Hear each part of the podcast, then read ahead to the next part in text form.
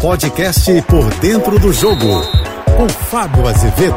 Olá, amigos da JBFM.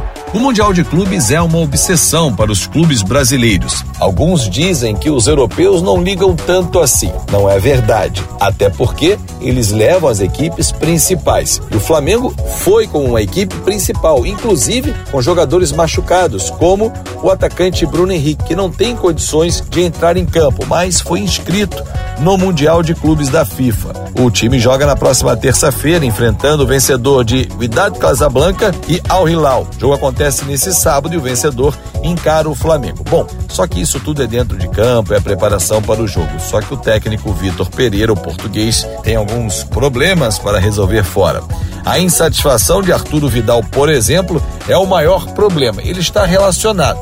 Só que o Flamengo levou 31 atletas e cinco serão cortados. Ah, se Vidal for cortado, aí o voo de volta será longo para o chileno. E a insatisfação dele se deve pelo fato de, quando chegou no ano passado, ele esperava chegar com status de titular. Afinal de contas, namorou muitas vezes uma vinda para o Flamengo, flertou até que virou um casamento. Dizia que estava realizando um sonho. Só que nesta semana, dois episódios marcaram ou mancharam a passagem curta ainda do chileno no Flamengo. A primeira, durante uma live uniformizado com a camisa do Flamengo, ele disse aos torcedores que se o Colo-Colo, clube em que ele atuou no Chile, quiser ser campeão da Libertadores, era só vir buscá-lo. Opa!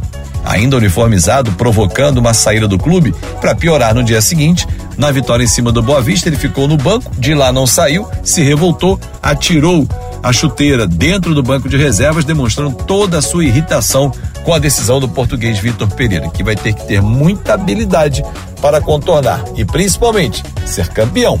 Porque se não for, aí a pressão do caldeirão rubro-negro vai ferver para cima. Vidal, para cima do Vitor Pereira e de muitos outros no Flamengo, porque a torcida não engoliu a derrota na Supercopa para o Palmeiras. Eu sou o Fábio Azevedo, a gente se encontra sempre de segunda a sexta-feira no Painel JB, primeira edição, oito e meia da manhã, e no Painel JB, segunda edição, às cinco e cinquenta da tarde. Claro, nas minhas redes sociais, em Fábio Azevedo TV. Uma ótima semana e, claro, um bom fim de semana. Você ouviu o podcast Por Dentro do Jogo.